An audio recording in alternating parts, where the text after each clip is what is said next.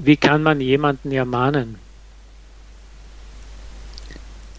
Wenn Sie jemanden ermahnen wollen, etwas zu tun oder zu lassen, verwenden Sie die Ausdrucksform mal langsam, um diese Ermahnung höflicher zu machen.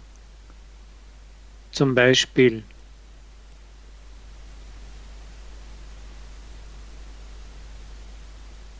erstens, statt jetzt beeilt euch wäre besser, jetzt beeilt euch mal, wir haben nicht so viel Zeit.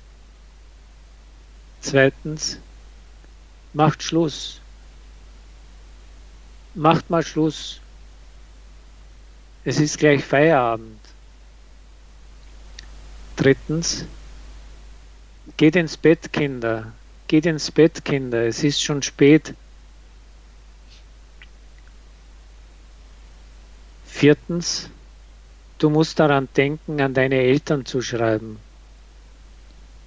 Denk mal daran, an deine Eltern zu schreiben. Die machen sich sonst Sorgen.